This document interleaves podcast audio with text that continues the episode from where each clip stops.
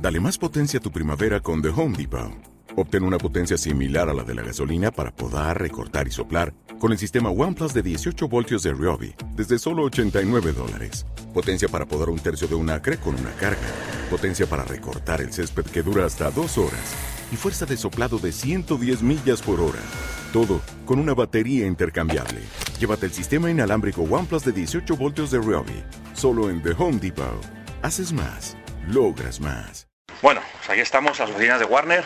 Buenos días, buenos medios días, con la gente gritando en silencio, que lleváis aquí un par de días intensos de promo y además estuvisteis también hace un par de semanas, creo que fue aproximadamente aquí en la presentando el disco, con la escucha del disco, que bueno, estuvieron compañeros míos también, yo sé ya no pude venir, pero bueno, tuvimos representación de Red Haran Heavy, de Corsarios y de Impulsa Rock, que son los medios que yo represento, y ahora pues me toca a mí la entrevista con vosotros, así que saludaros lo primero.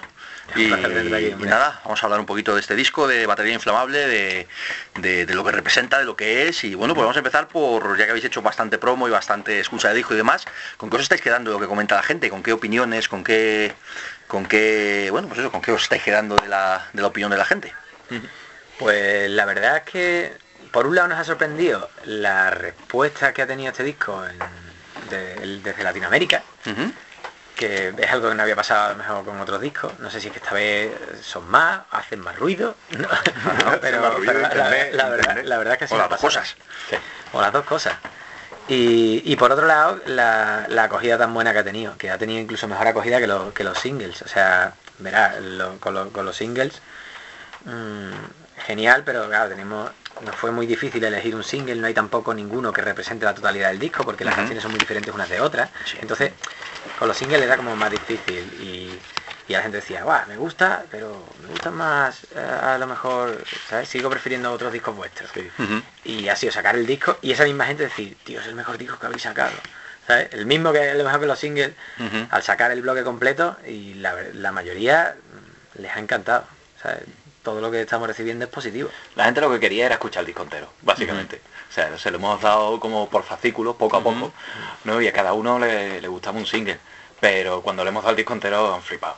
Eso es curioso que nos está pasando yo creo que, a todos, que ahora que estamos en una época en la que son singles, canciones rápidas, eh, videoclips, que además ahora a mí me llama la atención que ahora todas las bandas sacáis videoclips antes de pues, nacionales, internacionales y de todo, ¿no? Que mismo el sistema está así, el marketing funciona así y todos nos acostumbramos a eso y ya está, ¿no?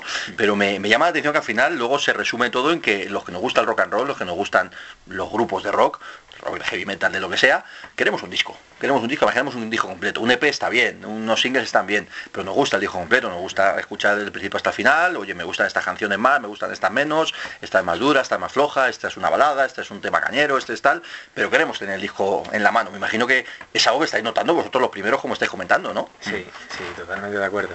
Y además que suele ser la tónica últimamente. ¿Sabes? Saca singles o lo que sea y sobre todo si hace si haces discos como los nuestros, que donde no, es un disco de ACDC, ¿sabes? que, sabe todos los temas tienen más o menos un corte similar y sabes lo que te vas a encontrar desde el principio hasta el final.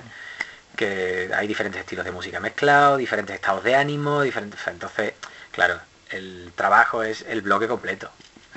Además, esto que se, por un lado decimos, no se venden discos la frase es cierta, es decir, se venden mucho menos discos que hace X años, pero ahora todos los discos están, saliendo en vinilo, por ejemplo, se están vendiendo bien los vinilos, dentro de lo que cabe se están vendiendo CDs, se están vendiendo ventas digitales, no sé cómo veis vosotros en este caso, que sois una banda que estáis creciendo, ahora mismo hablaremos de esto también, pero realmente el tópico de que no se venden discos, ¿cómo lo afrontáis vosotros cuando te curras un trabajo completo, cuando te, curras una portada, un artwork, un diseño, un todo, y una manera de ofrecer el mejor producto posible para decir, hostia, pero es que no se venden discos? ¿Es verdad, mentira? ¿Cómo lo veis? Bueno, la verdad es que Evitando Silencio siempre ha tenido mucha suerte en ese sentido, eh, porque bueno, eh, nosotros pues no teníamos antiguamente los discos en descarga directa y, la gente incluso se compraba los discos también, el que es fan y le, encanta la banda, ha, comprado discos, o sea que nosotros en ese sentido la verdad es que nos ha ido bastante bien mm, y no hemos tenido problemas, como quien dice. Yo, yo, tengo vuestros discos, en este en este caso promocionales, le creo todos, pero de cualquier manera siempre os habéis currado ediciones especiales, ediciones más o menos curradas, con portadas chulas, con, con pues eso de cartoncillo duro, como quien dice, digipack bien. Eso es algo que, sigue siendo importante, ¿no? Vuelvo un poquito a, no a la pregunta, pero sí a tirar de lo que estamos comentando. La gente no compra discos, pero al menos nosotros nos preocupamos de ofrecer el mejor producto posible y luego pues hoy los resultados vienen. Siempre. Un disco en sí es una obra completa, o por lo menos nosotros entendemos que un disco es una obra completa, que incluye desde el arte hasta la composición y bueno, para, al fin y al cabo, para poder llevar el objetivo final, que es un directo, que es compartir esta música en directo con, el público, que es lo que de verdad importa. El disco finalmente no deja de ser ese formato físico que te permite llegarlo, que tiene ese aire de misticismo, a la gente le sigue gustando, al que le gusta la música le sigue gustando el, disco. El vinilo concretamente es algo que es muy icónico y que está teniendo, está funcionando bastante bien, a la gente le gusta, aunque no sea para escucharlo, aunque sea para colgarlo en un cuadro. Sí. Pero es bonito, es icónico y, nos gusta bastante y poder tenerlo ahora nos ha gustado, vamos, y está saliendo muy chulo. Y este disco además está muy pensado para el vinilo. Está el, tracklist, el orden del tracklist está hecho exclusivamente cara, para... Sí, cara y cara B. Las los dos temas que acaban en fade out son el 6 y el 11. Son los dos que terminan cada cara del vinilo para que cada cara del vinilo acabe en fade out y te deja así un rato pensando, o sea, se, va, se vaya apagando poco a poco y necesita ir, y darle la vuelta y volverlo a poner. Bueno, vamos a comentarle a la gente que todavía quizás no haya escuchado material inflamable, que haya escuchado uno de los singles o lo que sea o tal, vamos, vosotros sois los protagonistas, os tengo aquí delante, contarle a la gente vosotros qué, hay dentro de material inflamable, ¿no? Ahora comentamos más cosas y vamos profundizando, pero decidme primero vosotros qué, os apetece comentar de qué es material inflamable. Bueno, pues material inflamable yo diría que es una colección de, de momentos y de diferentes estados de ánimo, como nos pasa en, casi todos los discos. Nosotros ni, ni, se nos parecen unos discos entre otros, ni se nos parecen las canciones dentro de un mismo disco. Eso es como una tónica en la banda. Y, como siempre es una colección de, momentos diferentes. Cambia mucho con el disco anterior, porque el disco anterior se desarrolló en un clima de, de crisis, de malestar social, entonces era muchísimo más reivindicativo. Pero este disco vuelve un poco a lo que son los orígenes de la banda, tanto en letra como en música. Musicalmente mm, vuelve a lo que es el rock clásico, el hard rock clásico del que, hemos crecido, o sea, el que hemos mamado mientras crecíamos.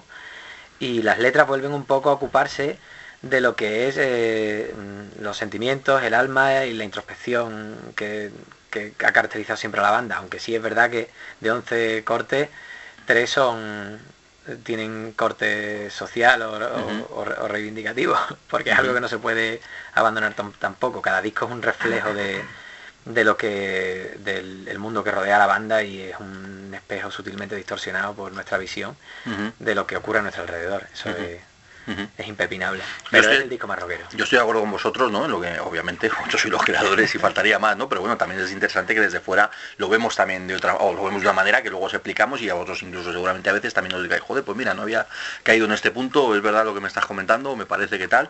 En fin, a mí lo que lo que lo que me ha parecido desde el primer momento es que estamos en un disco súper rockero, ¿no? Tiene incluso dos o tres temas que son casi hard rockeros, no sé si setenteros es la palabra en un disco de este tipo, pero bueno, ahí está, ¿no?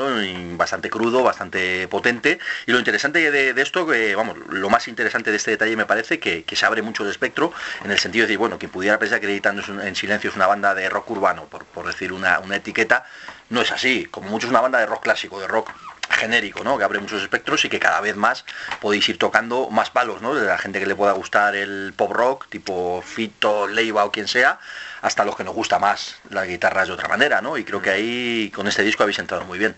Sí, a nosotros siempre nos ha ido nos ha ido la leña en realidad. Siempre nos, ha ido el, hard rock y hemos escuchado música internacional. Es verdad que en cuanto a letristas pues siempre hemos tirado de aquí, del panorama nacional, desde los ¿sabes? yo qué sé, yo me he nutrido desde los cantautores a la hora de escribir letras, de los clásicos, desde Sabina, Serrat, hasta todo el rock, eh, yo qué sé, Rosendo, Extremo, Duro, Marea, todas las cosas con las que has crecido, reincidentes, toda la escena del punk que me comí cuando estaba en el instituto, era súper punky. Pero sí es verdad que con la guitarra en la mano, con los instrumentos en la mano, con el bajo y con no sé qué, siempre hemos mirado la escena internacional.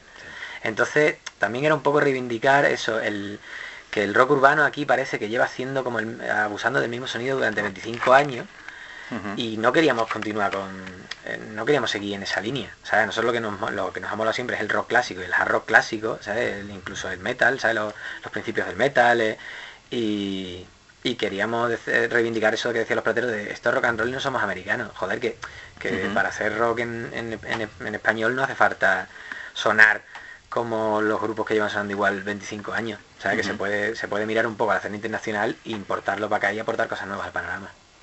Sí, nosotros eh, yo aquí siempre cuando hablamos de estas cosas a mí me gusta mucho más reivindicar ese, tema y todas las entrevistas o todos los artículos que hago y demás siempre meto alguna pincelada en ese sentido de, los buenísimos grupos que tenemos aquí, de que no hay nada que envidiar a lo de fuera. Y además es que ahora le, aportamos un matiz más, eso es algo que ha pasado siempre, aquí siempre ha habido grupos excelentes, pero ahora aportamos un matiz más, ya sí que de verdad no tenemos nada que envidiar, tenemos grupos saliendo fuera, de verdad tenemos grupos cantando en inglés, cantando bien en inglés, no como, no como, no como entonces, y tenemos bandas que efectivamente compiten de tú a tú con con los de fuera en audiencias, en, en, atención y demás, ¿no?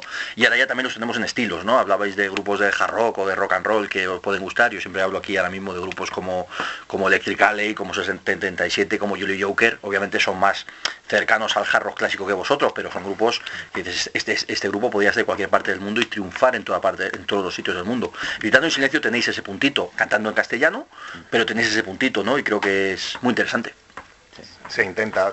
Además, nosotros somos bastante eclécticos, después en forma, cada uno te escuchamos mucha música, no que, o sea, nos gusta tocar con el instrumento el estilo rock, ¿no? Y todas sus variantes, pero después como músicos nos encanta todo. De ahí que haya esas variaciones entre tema y tema que te permitan importar otras cosas para sonar un poco distinto. No somos tan cerrados de decir, no, nosotros hacemos rock y solo hacemos rock. Si queremos hacer un pasaje instrumental de dos minutos y que a lo mejor no suena rock, si se nos alinean los astros lo, haremos o lo hemos hecho, ¿sabes? En nuestros trabajos. Y a partir de ahí, pues, intentamos siempre hacer lo mejor y que quede súper bonito. y superarnos cada disco, es que después cada disco no nos gusta que suene igual. En el momento en que empezamos a escuchar que se parece a lo que estábamos haciendo en el disco anterior, ya empezamos a volvernos locos e intentamos ya darle vueltas al tema y empezamos a intentar encontrar que no sea lo que ya hemos hecho. Claro. También hemos tenido una trayectoria. Hay que tener en cuenta que empezamos y, cuando empezamos aprendimos a tocar con la banda. No hemos tenido otras bandas tampoco, no hemos tocado en otras bandas. Nosotros nos montamos la banda y nos salió bien. Y, pero llevábamos un año tocando. Yo llevaba un año tocando una guitarra de palo cuando montamos el grupo. Entonces, eh, al principio todo, todo te suena punky ¿sabes? Porque, pero pues, también porque no sabes tocar, lo que haces es tocar cuatro acordes y aporrearlo, ¿sabes? Entonces todo te suena, ¿sabes? Y el, estilo, claro, eh, tenemos una trayectoria y ha ido, ya tenemos canas en la barba. Y... Uy, me vais a contar. Yo también tenía la barba negra cuando era como vosotros. y, claro, también vas aprendiendo, ¿sabes? Te, has profesionalizado por el camino, ¿sabes? Y hubo un momento en el que hubo que tomárselo en serio y seguimos aprendiendo de manera autodidacta cada día. Mm y claro, llega un momento que, puedes hacer lo que, lo que siempre has escuchado y con lo que has crecido, ¿sabes? Que ya no es... ¿sabes? Que lo puedes hacer con más, con más mimo y, y tocas, mejor la guitarra. Siempre intentamos reinventarnos un poco, ¿no? Eh, siempre superar un poquito ese escalón. Eh, ahora estamos aquí, pues bueno, siempre intentamos subir dos escalones más, ¿no? En cuanto a nosotros instrumentalmente o con las letras o con todo en general. Es interesante la, palabra madurar, que por un lado no me gusta, pero por otro lado sí me gusta lo que significa, ¿no? Y, en grupos como vosotros creo que es una palabra que tiene mucho sentido, ¿no? Empiezas de una manera, siendo muy jóvenes, haciendo una música, bueno, con ciertos referentes o sonando de tal manera, pero vas aprendiendo, vas creciendo, vas cogiendo otras influencias, vas, te vas metiendo por otros caminos y vas avanzando. Claro. Bueno, hoy os quería comentar también que, bueno, me llama la, atención con estos cambios, estos pasos adelante que habéis ido dando y una banda pues que va creciendo, ¿no? ¿Qué tipo de público os encontráis delante ahora mismo? Cuando estáis encima del escenario y esas cosas, ¿qué, tipo de público estáis viendo? De todo. Súper variado. De todo. Te encuentras desde gente de 16, 17 hasta gente de 50, 60. Y es una franja de edad que, que te impacta porque normalmente siempre ves a las personas mayores que nosotros como que tienen como que están como ahí aparte, ¿no? Y son como los viejos rockeros y ellos van a ser fieles a, lo que llevan mamando toda la vida y su estilo. Y de repente llegar tú nuevo y que ellos te digan, no, no, tú lo estás haciendo guay. Aún, personalmente yo valoro más a una persona que tiene un 20 años, 20 años o 30 años de bagaje musical, escuchando todo lo que ha podido escuchar de nuestro estilo musical, que te comente que algo está guay frente, hombre, que no porque el chaval de 16 tenga menos conocimiento, pero obviamente la cantidad de música que ha podido escuchar va a ser distinta. Hombre, los viejos rockeros necesitamos también nuevos referentes, ¿no? Está claro que nos gusta ir a ver a quien sea que vamos a ver, pero también hay que ir a ver grupos nuevos, ¿no? Porque si no se renueva la escena, para los viejos rockeros en este caso, estamos jodidos. Y para los chavales lo mismo, está bien que descubran grupos de todo tipo, tanto los que han estado ahí tanto tiempo y que ya tienen pocas oportunidades de verlos, como seguir creciendo con nuevas bandas. Y esa imagen no tiene precio. ¿eh? Ver a una quinceañera saltando, chillando al lado de, de un hombre de cincuenta y tantos años eh, mayor con los brazos cruzados, que, no se mueve, no sé qué, pero que te está mirando con una sonrisa en la cara, ¿sabes? joder, cómo se están saliendo. ¿Sabes? Esa imagen no tiene precio. ¿sabes? Ese salto de edad y los dos flipando con el, bolo. Es interesante. Oye, ya que estamos siguiendo con esta idea también, ¿cómo veis vosotros que está creciendo la banda? Es decir, cuando empezaste, como cualquier banda, empiezas de jovencito, empiezas, empieza a funcionar más o menos bien, me decís antes, jamás que estando en silencio, habéis tenido la suerte de funcionar bastante bien desde el principio, ¿no? Es una gente, un grupo que habéis calado bastante bien en la gente y yo creo que habéis ido creciendo disco a disco de manera exponencial. Y ahora estáis en un buen punto, estáis en un, no voy a decir, no, ya habéis llegado a primera división, no es cierto, pero estáis en un buen camino para, para llegar bastante arriba. ¿Cómo lo estáis viendo vosotros mismos este crecimiento? Sí, bueno, en el disco pasado ya lo vimos, o sea, en la gira pasada eh, vimos, vimos poco a poco ese, ese, cambio, ¿no? O sea, yo acababa de llegar a la banda y, me cogí un poco de nuevo, ¿no? Pero eh, en año y medio o así más o menos, recuerdo decir, tío, pero si está viniendo muchísima más gente que al principio, ¿eh? Y como se daba más el boca a boca y, y la gente respondía. O sea, y era como, joder. O sea, en estos tres años y medio, cuatro años que hemos estado con la edad de mierda, hemos visto una evolución. Y esperemos que en este también lo, la veamos, claro, veamos esa pequeña evolución, esos dos o tres escalones que tenemos que subir, que siempre nos, nos hacen falta. Por ejemplo, una de las cosas para probar eh, estas, estas cosas que estamos haciendo de crecer es el puesto de los festivales, ¿no? Cuando empiezas, me imagino que tocas a las 4 de la tarde con toda, sola, con toda solana y delante de, de 100 personas o 50 o 20 o 200 pero ahora ya tocas en un festival en otra posición, en otro horario, y delante no de 50 ni de 100, sino de unos cuantos más. Eso también me imagino que, lo notáis vosotros y tiene que impactar, ¿no? Y molar, porque mola, la palabra es molar, yo la uso mucho, pero mola mucho. Impactar, impactar, eh, porque hemos tenido la suerte algunas veces de que nos han dado un buen horario, eh, hemos tenido la suerte de tener un buen horario y un buen escenario en algunos festivales, y el tener esa marea de gente que se da en un festival, eso, o sea, eso te lo llevas para casa después guardadito porque eso es súper exclusivo, eso ocurre, es algo que en el fondo es parte de tu sueño de cuando empiezas con una banda. O sea, lo, que tú, la imagen mental que tú tienes en tu cabeza realmente lo que hemos visto siempre son los grandes conciertos. Y lo ves hecho realidad, lo ves allí delante tuya. Que es un poco extraño porque tú estás a 15 metros y es como están pero no están. Tú estás en tu mundo, estás en tu película, pero la energía de todas maneras de esas miles de personas te llega y eso es increíble. Sí, recuerdo la última vez que tocamos en el Viñarro, ¿sabes? Que, medio iba a llover, no iba a llover, los monitores los echaron hacia atrás, nos, llevaron más, más lejos del público, ¿no? Y decíamos, tío, a ver si nos va a dar la lluvia, la gente no va a venir o tal. Al final no llovió, eh, el público a medida de que fueron avanzando los temas, cada vez eh, veíamos la rampa final como, más la llena bajaban por la rampa. Estamos flipando diciendo, joder, qué de gente viene por ahí, ¿sabes? No nos deja de impresionar la verdad. Sí, además mola, muchísimo. Por lo general ahora tocamos o en mejores escenarios o a mejor horario. Y cuando se estaba produciendo el cambio, también era, molaba a lo mejor un festival que te ponía en un escenario más chico y lo reventabas, que, es que no cabía la gente, ¿sabes? Veías cómo se venían de otros lugares, no sé qué, para verte y a lo mejor pasaban de lo que estaban en los escenarios principales y se venían a verte y no cabían, y, ¿sabes? Porque el, recinto era más, más pequeño, ¿sabes? Eso, la, verdad es que son experiencias que te llevas, te llevas a la tumba, te las llevas para y además, por ejemplo, en este, siguiendo con esa misma idea, por ejemplo, en el, en el Rivas os ha pasado, en el Viña, etcétera, etcétera, de repente tocáis con Rosendo, tocáis con Reincidentes, tocáis con, con la gente que me imagino que os ha marcado, ¿no? Y, o incluso en algunos otros festivales con, con, Grupo Guiri, que también si no os ha ocurrido, os ocurrirá. Un barrelillo. Claro, efectivamente, ¿no? Barrelillo, claro. O sea, con las suaves también.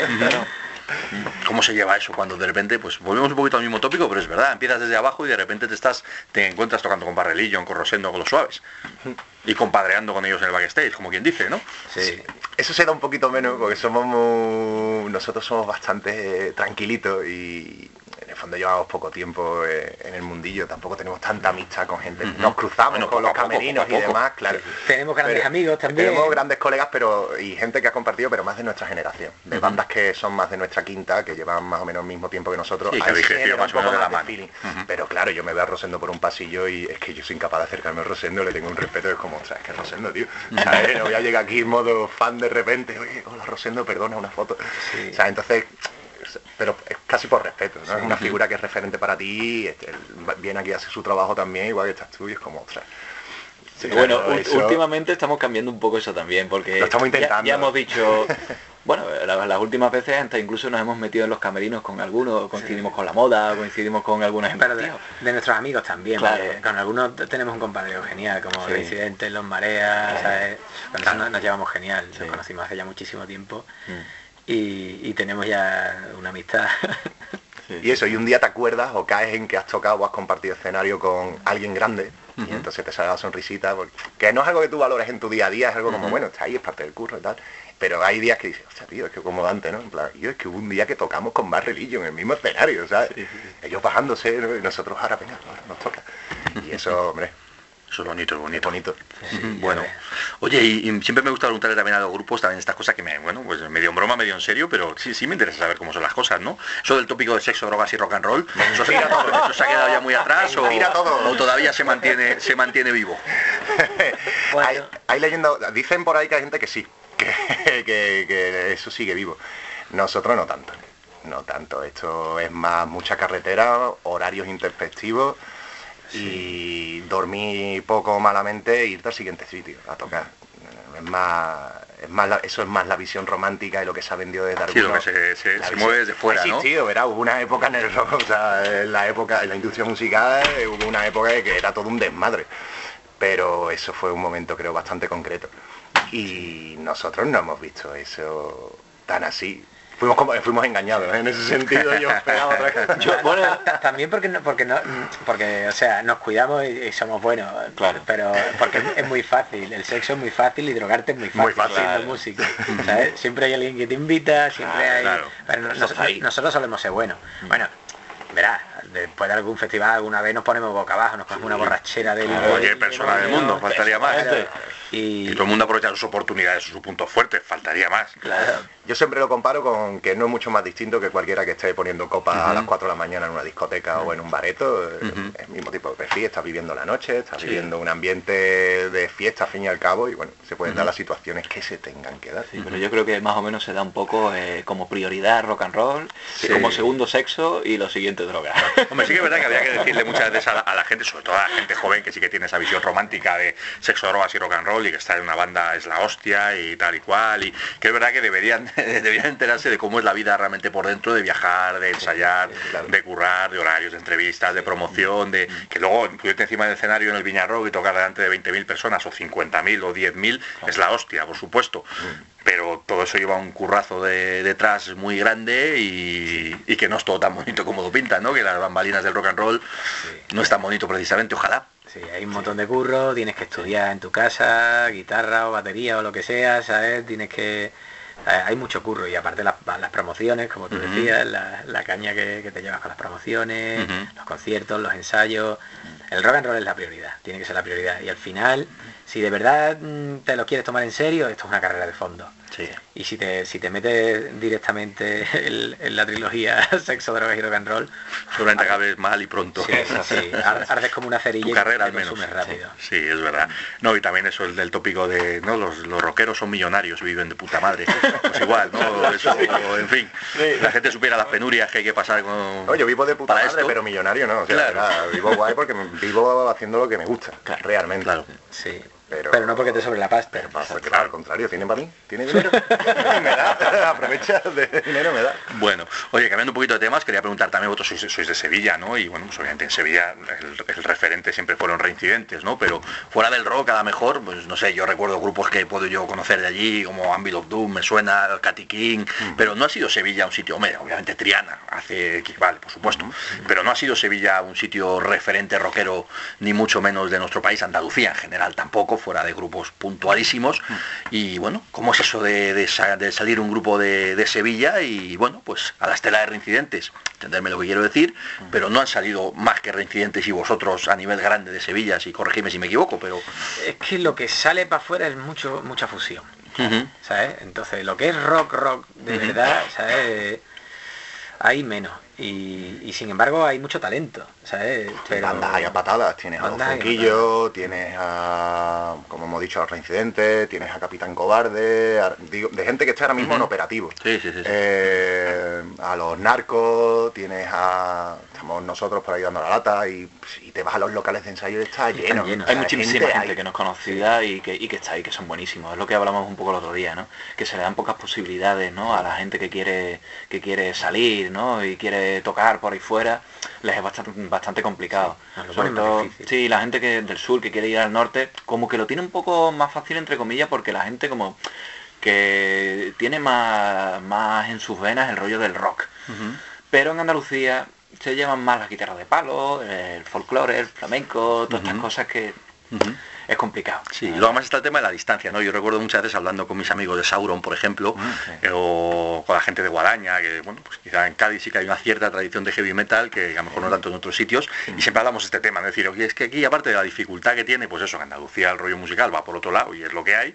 Yo tengo familia en Granada y me lo conozco bastante bien, pero es que encima tiene la distancia, la distancia física, que es la que es. O sea, igual un grupo de La Coruña, un grupo de Cádiz o de Sevilla, pues no tiene fácil moverse por España como sí lo tienen ya. Entonces aquí en Madrid o gente de Valencia o lo que sea, pues las distancias son otras. Sí. Es cierto que geográficamente es más cómodo para bandas que estén afincadas en el centro. Aquí en Madrid es mucho más cómodo a la hora de gestionar un fin de semana normal de gira. Estás en torno a 5 horas de viaje. Sales a la 1 de la tarde o a las 12 de la mañana de tu ciudad y a las 5 de la tarde estás haciendo la prueba de sonido y el montaje. Es algo llevadero para un gallego o un gaditano. Estamos hablando ya de 7 horas de viaje, 8 horas y ya, ya no estás saliendo a la 1, ya estás saliendo a las 10 de la mañana y te vas a acostar a las 6 de la mañana cuando acabe el concierto y recojas todo.